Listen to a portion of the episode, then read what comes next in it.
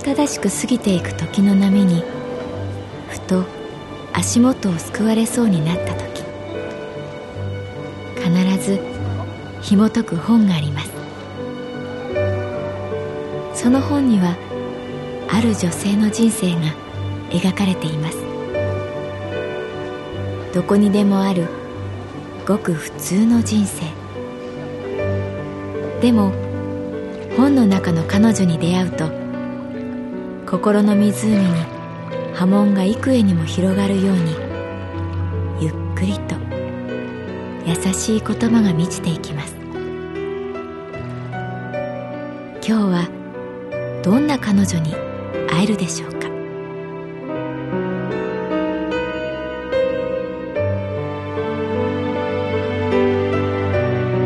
サウンドライブラリー。世界に一つだけの本。朗読は私木村多江がお送りいたします。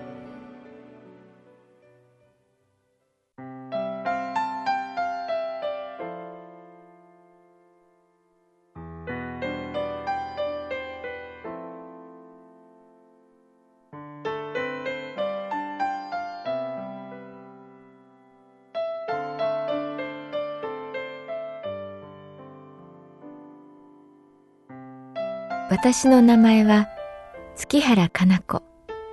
38歳。旅行会社に勤めている。カウンター業務をしていると私たちは仕方がないとやるしかないの間で生きているのかもしれないと思う。この日のこの便どうしても取れませんか？すみません。夏休みで混んでいまして。仕方がない。この宿じゃなきゃダメなんです。一年にたった一度の贅沢なんです。なんとか抑えられませんか？はい。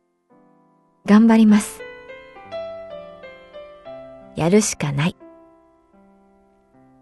その二つをしなやかに行ったり来たりできる人が人生の達人だと思う。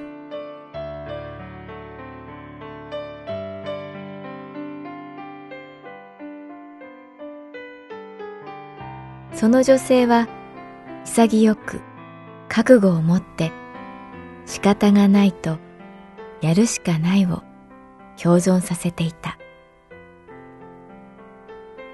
友原みどりさん。すらっと背が高く、長い髪をきっちり束ねている。彼女は体にいい食材を訪ねるツアーの専任栄養士として私たちカウンター業務のスタッフにレクチャーしてくれた。栄養とは一言で言うとバランスです。友原さんはよく通る自信に満ちた声で言った。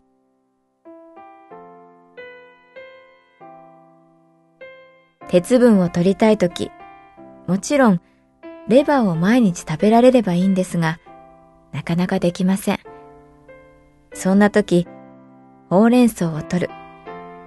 でも、ただほうれん草だけを食べても、鉄分はそれほど補給できません。タンパク質。例えば、お豆腐を一緒に摂ることで、鉄分を最大限吸収することができる。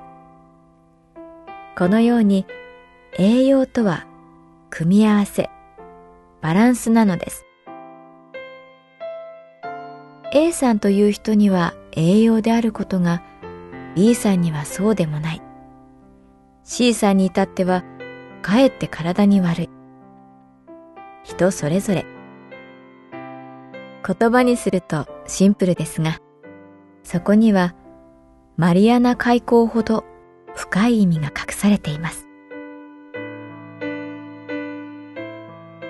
私は一目見て友原さんに好感を持った。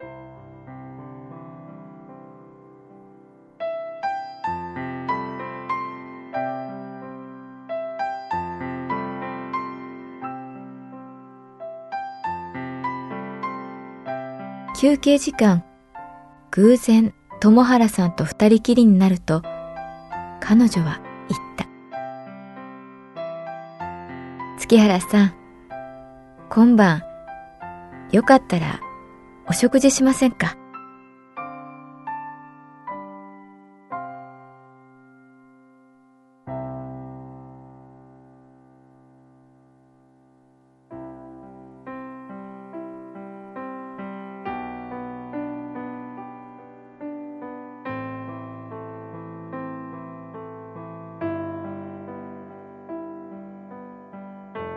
昔からどちらかというとよく人に誘われる。よっぽど嫌なタイプだったり都合が悪くない限りその誘いに乗る。行ってみて不快な思いをすることがないとは言えないけれど思いがけない物語に出会えたりする。基本的に私は人の話を聞くのが好きなのだと思う。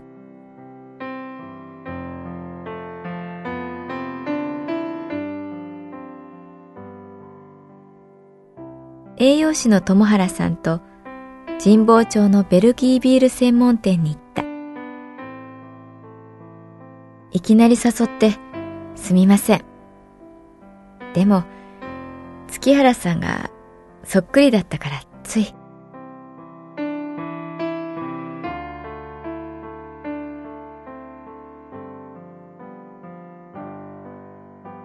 私はよく似ていると言われる。それが芸能人であった試しはなく、大概昔の友達か親戚。笑った顔が兄にそっくりで、複雑な思いを琥珀色のビールとともに喉に流し込んだ。兄？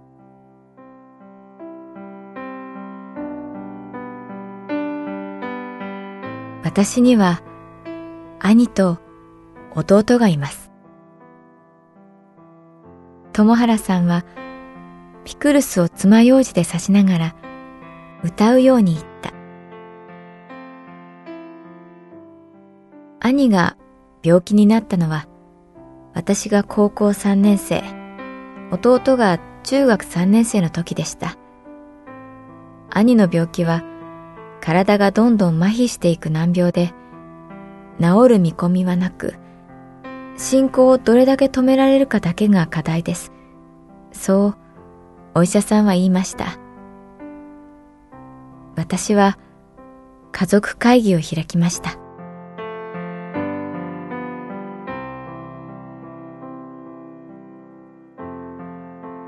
そうして、友原みどりさんは語り始めた。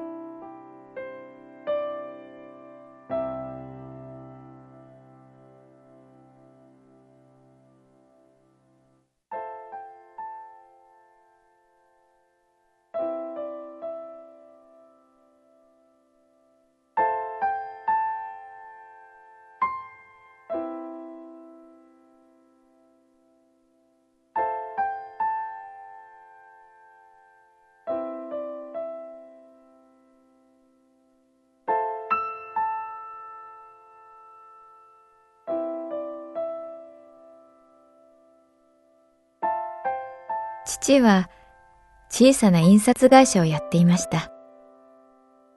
母は父の会社を手伝っていました。私は海外に留学しようと思っていたんです。アルバイトを掛け持ちして学費を貯めていました。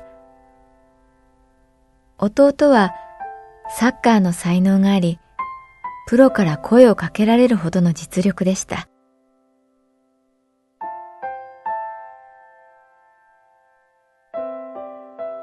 私は父に提案しました。お兄ちゃんの病気のことは仕方がない。あとは私たちがどれだけサポートできるかだと思う。まだお父さんとお母さんは元気だから、これから5年は申し訳ないけれどお兄ちゃんのことお願いします。私と和彦、あ、弟、和彦って言います。私と和彦は、この5年、好きなことさせてもらいます。で、5年経ったら、必ず私か和彦がお兄ちゃんのこと守ります。だからごめんね。私は予定通りフランスに留学するし、和彦はサッカーのためにブラジルに渡ります。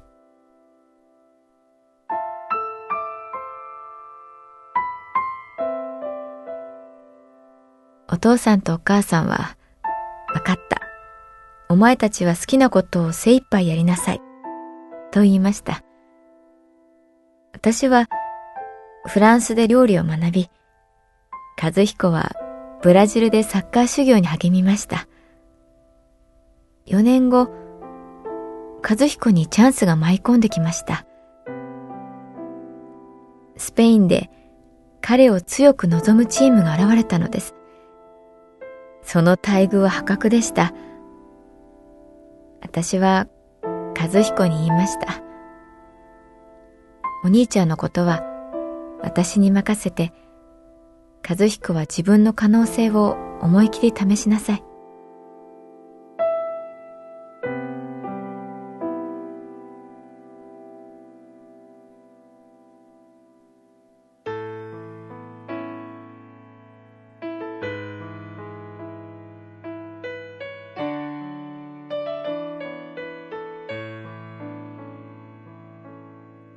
私は帰国しました。そして、留学中に学んだ栄養という概念を具現化することに心を砕きました。和彦はスペインで頭角を現し、有名になりました。私は両親に行って兄を引き取りました。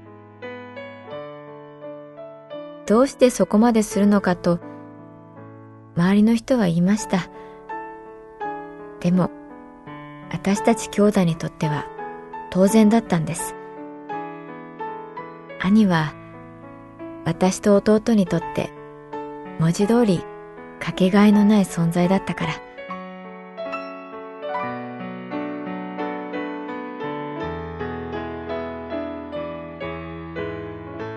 当時私にはお付き合いをしている人がいて和彦はお兄ちゃんのことは僕に任せてお姉ちゃんは結婚すればいいと言ってくれました。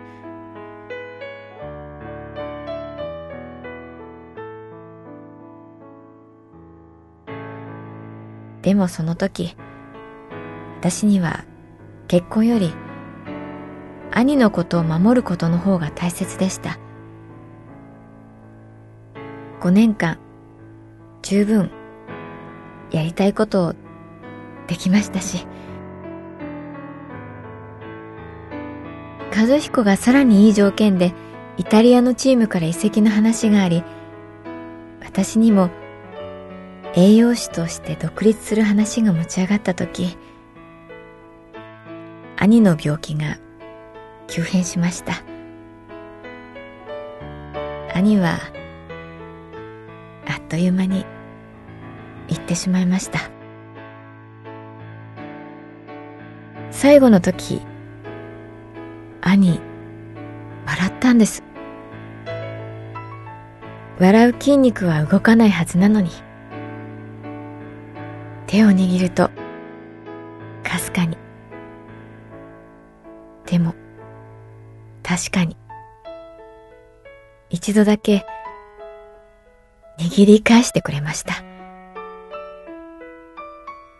その手応えが今もこの手のひらに残っています。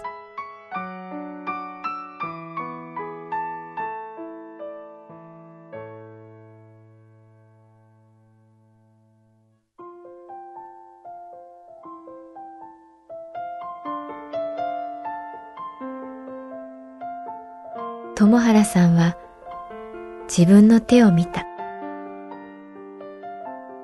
今回の仕事、独立して初めての仕事なんです。そこで、兄の笑顔に出会えた。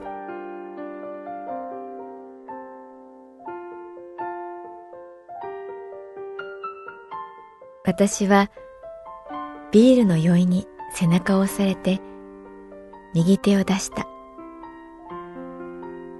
友原みどりさんは嬉しそうに右手を出した。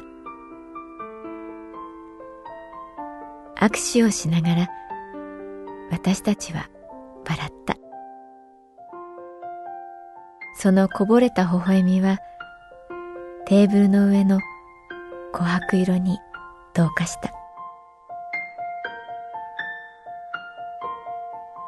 りがとう。友原さんは小さな声で